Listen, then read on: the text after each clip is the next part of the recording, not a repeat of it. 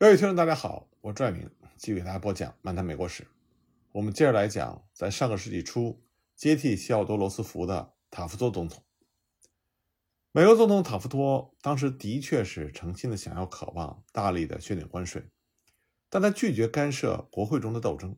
也没有动员舆论去支持关税改革，所以从一开始他就犯了错误。而且当他最后真的进行干涉的时候，他采取的方式。又让领导这场削减关税的斗争中的中西部的反对派认为塔夫托背信弃义，已经向特殊利益集团投降。尽管他获得了少数几项重要的让步，但是最后制定出来的佩恩阿尔德利奇法表明，东部制造商还是取得了重大胜利。到了1909年夏天，中西部反对的浪潮汹涌澎湃，这就注定了塔夫托政府倒台的命运。为了缓和公众的不满呢，塔夫托在一九零九年九月开始从波士顿到西海岸长达一万三千英里的演说旅行。但是他不但没有把风暴平息下去，反而由于一系列非常欠考虑的演说，促使反对他的群众在态度上更加的坚决。他公开赞扬参议院保守派领袖罗德岛的阿尔德里奇，指责投票反对过关税法的中西部参议员。在明尼苏达州呢，他宣称此法是共和党通过的最好的关税法，就让他的错误达到了顶点。正是这次演讲之后呢，中西部的人就确信塔夫托已经倒向了保守派一边。佩恩阿尔德里奇法所引起的灾祸刚刚平息，一场更大的灾难就让进步派完全和塔夫托疏远了。这就是巴林杰事件，是内政部长理查德·巴林杰。和农业部林业司司长基福德·平肖之间的长期不和引起矛盾的根源呢？是平肖他是自然资源保护论者，而巴林杰则正相反。内政部的一位调查员路易斯·格莱维斯告诉平肖说，巴林杰曾经和辛迪加达成默契，批准辛迪加收回阿拉斯加煤矿的某些土地。平肖呢相信了这个指控，把所谓收集来的证据递交给了塔夫托总统。并且公开指责巴林杰是保护自然资源的叛徒。格莱维斯当时就向塔夫托提出了控诉，而塔夫托呢，则同意了巴林杰的申辩，并且授权巴林杰以不安分守己作为理由，将格莱维斯免职。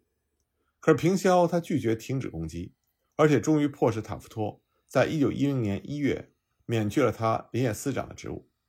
与此同时呢，这场争吵已经发展成为了轰动全国的案件。保守派捍卫政府，而进步派则指控其欺诈。当国会中的民主党人和共和党的反对派强行对内政部进行调查的时候，这个斗争也达到了高潮。一个纠集起来偏袒政府的委员会表决巴林杰是为官清白的，但是路易斯·布兰代斯他代表克莱维斯提出了一些非常尖锐的质问，而这些质问呢，并没有揭露巴林杰是一位腐败的政府官员。反而揭露他是反对自然资源保护，并且积极支持远西部要求迅速分配剩余的公有土地，也就是揭露了巴林杰，他是顽固的保守派阵营的一份子。塔夫多呢没有将巴林杰撤职，这就意味着在进步派的眼里，他成为了地地道道的保守派。一九一零年头几个月，美国众议院共和党的进步派已经做好了准备，再次试图剥夺坎农议长。对立法的专横的控制，而议长坎农呢，意识到了即将到来的攻击，他声称要战斗到底。那么，以内布拉斯加乔治·诺里斯为首的民主党反对派联盟，在一九一零年三月罢免了坎农议长在法国委员会担任的职务，并且剥夺了他任命各个常设委员会委员的权利。毫无疑问，塔夫托是暗中同意的，因为他深知坎农是一个大包袱。但是因为塔夫托当时公开没有任何的言行去鼓励造反派，所以全国的老百姓都认为他是站在伊朗坎农的一边。对塔夫托在反坎农斗争中立场的误解，就造成了政府和反对派之间的彻底决裂。于是呢，这些反对派和塔夫托就加强州际商业委员会权力法案的条款，争吵不休。当时塔夫托提议要建立邮政储蓄制度。可是造反派们却指责他和华尔街勾结。由于深信造反派正在运用一切可能的伎俩从政治上摧毁他，所以塔夫托也开始转而猛烈地抨击进步派，并且加入到保守派摧毁造反派的强大运动。塔夫托、奥尔德里奇和坎农在一九一零年三月进行协商，制定了一项进攻计划，它包括使用金钱和官职授予，首先在中西部建立起强大的保守派组织，然后在即将到来的春季预选中阻止造反派再次获得提名。这个计划呢，迅速得以实施。中西部各州的官职被授予总统塔夫托的支持者。保守派的发言人涌入中西部，劝说选民们支持政府的候选人。在这日趋尖锐的政治斗争中，造反派最后宣布，他们脱离塔夫托、阿尔德里奇和坎农统治的党而独立。而这个决定呢，将决定共和党不仅在中西部，而且在全国的命运。中西部的铁路、工业和金融界几乎一致支持政府，但是各州的民众支持他们的造反派领袖。塔夫特政府反对造反派的运动的失败，更加清楚地表明他必然垮台。而中西部进步主义的火焰也发展成了熊熊的烈火。造反派已经在谈论，如果塔夫托再次被提名，他们就组织新党。而在即将到来的战斗里，中西部人的眼光再次转向了西奥多·罗斯福。希望他能够出来领导。不过，在讨论这些之前呢，让我们先来回顾一下，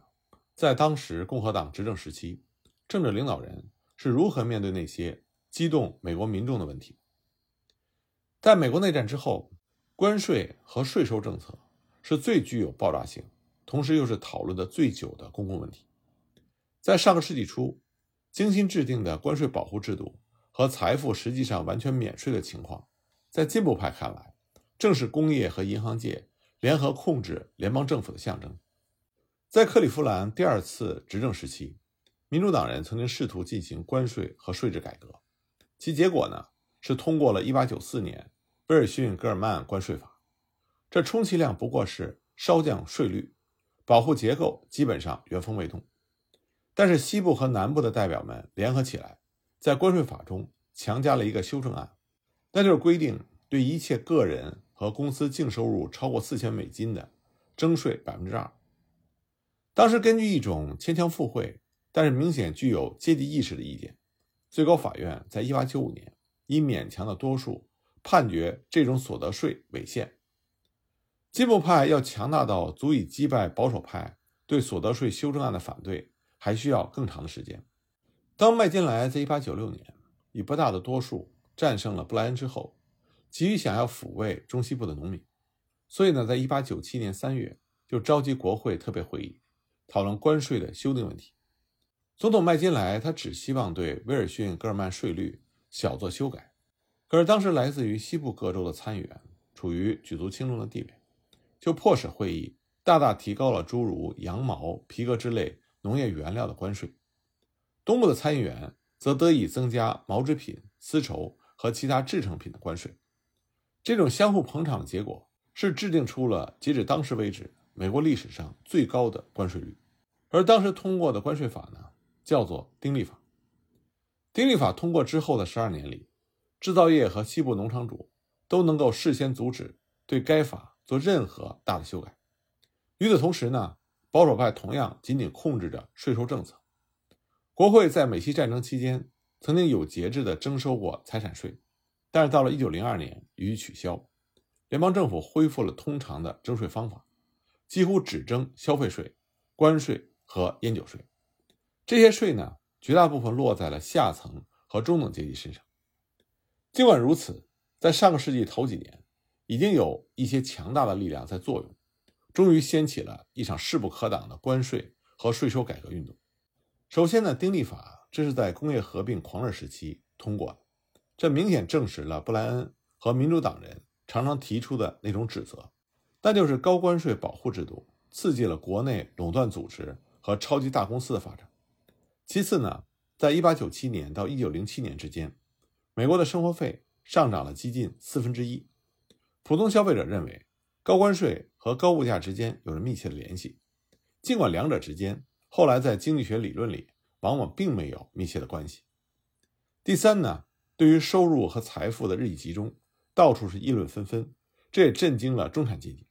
而且让人们相信，只有征收所得税和遗产税，才能够扭转似乎已经威胁到美国民主政治前途的这个进程。强大的关税和税收改革运动开始的时候，最重要的因素是中西部的觉醒。一九零一年，一场划时代的斗争之后，爱荷华州的共和党人提名进步派艾伯特·卡明斯作为州长，并将他提出的免除所谓托拉斯产品一切关税的建议写进了他们的政纲。从此之后呢，爱荷华建议就成为了中西部大多数州共和党政纲的普遍的特色。虽然降低关税运动很快发展成为了全国性的运动，并且卷进了很多小业主，但是中西部的造反派一直都是共和党中最为坚持提倡改革关税的力量。肖多罗斯福认识到广大人民不满的潜在危险，常想把修订关税的运动给领导起来，但他没有这么做的有三个原因：第一呢，他同意保守派朋友的意见，认为这么做会分裂共和党；第二呢，他在一九零四年末。非常有策略的和议长坎农达成了交易，同意放弃修改关税，来换取坎农在众议院为铁路管理法扫清道路。第三也是最重要的，西奥多罗斯福认为关税是策略问题，而不是原则问题，这反映出了进步主义在关税问题上的思想分歧。另外一方面，罗斯福和塔夫托在一九零八年都承认，关税问题再不能避免，在他们坚持之下。把坚决争取修改关税的条款写进了共和党的政纲，而且到了1908年，罗斯福和塔夫托都坚决赞成分等级来征收联邦财产税、馈赠税和所得税。这样一来呢，当塔夫托在1909年3月作为总统召集国会特别会议讨论修订关税的时候，名副其实的关税和税收改革运动似乎达到了高潮。政府的法案是由众议院。赋税委员会主席、纽约州的塞里诺·佩恩提出的，将若干重要的原材料列入税单，并且大大降低了钢铁产品、农具、糖以及木材的税率。该法案规定征收百分之一到五的联邦遗产税。尽管民主党人争取加上所得税修正案的努力没有成功，但是又由于党派原因投票反对佩恩法案。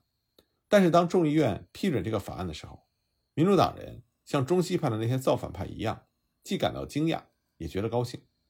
但这个法案在参议院所面对的情况和众议院截然不同。参议员阿尔德里奇及其财政委员会将佩恩法案加以修改，并在1909年4月12日提出，删去了遗产税的条款，加上了847项修正，其中大多数是提高税率。阿尔德里奇法案没有降低丁利法所规定的税率。却像阿尔德里奇要求的那样，实际上还把按价所抽关税从百分之四十点二一提高到了百分之四十一点七七。这很明显是在满足特殊利益集团的要求。当参议院的意见公诸于众以后，愤怒的浪潮就席卷了当时美国全国，尤其是在美国的中西部。参议院中，一群共和党造反派公开反对财政委员会的这些修正案，他们还加入了民主党人。争取以所得税条款代替删掉的遗产税条款的斗争，而他们的斗争呢颇有成效。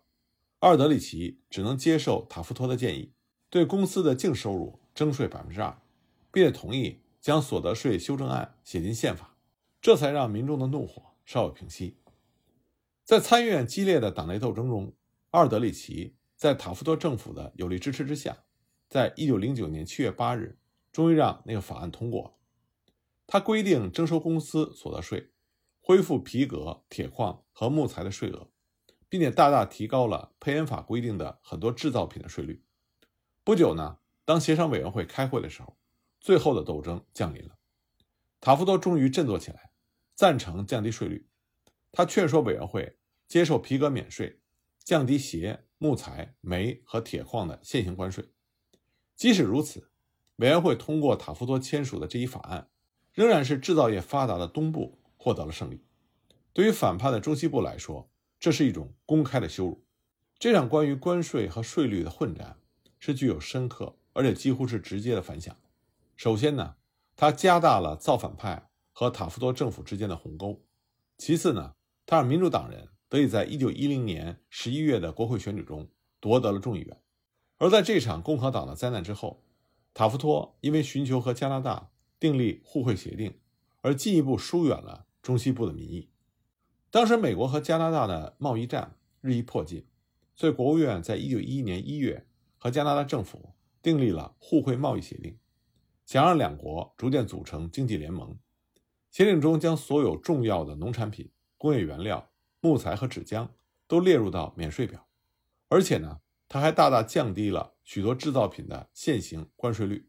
塔夫特总统呢，在1911年1月26日将这个协定递交国会。要求两院联合批准。当参议院拒绝在例会结束之前进行讨论时，塔夫托在四月的第一个星期就召集了国会特别会议。而在随后从四月到将近八月所进行的关于这个互惠协定的斗争中，共和党进步派新近组成的联盟被彻底的摧毁。民主党人和塔夫托在国会的朋友们携起手来支持协定，因为这个协定表明了自由贸易的巨大胜利。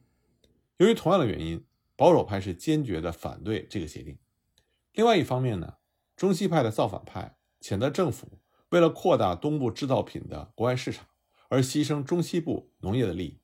因此呢，他们甚至比保守派还更为激烈的反对这一协定。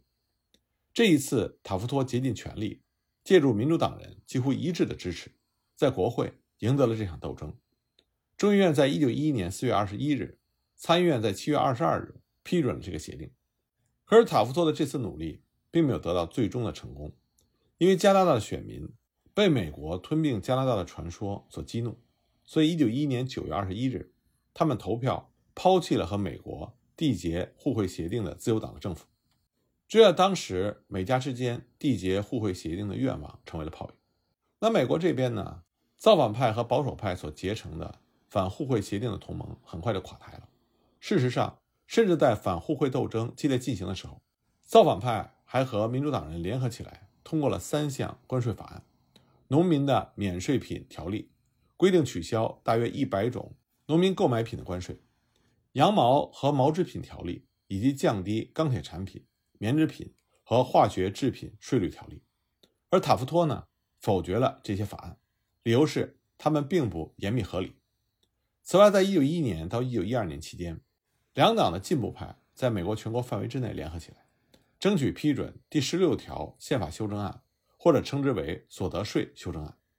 这个法案呢，在一九零九年由国会递交给各州。一九一三年二月二十五日，这个修正案正式成为宪法的一部分。这意味着二十世纪美国税收改革完成了第一步。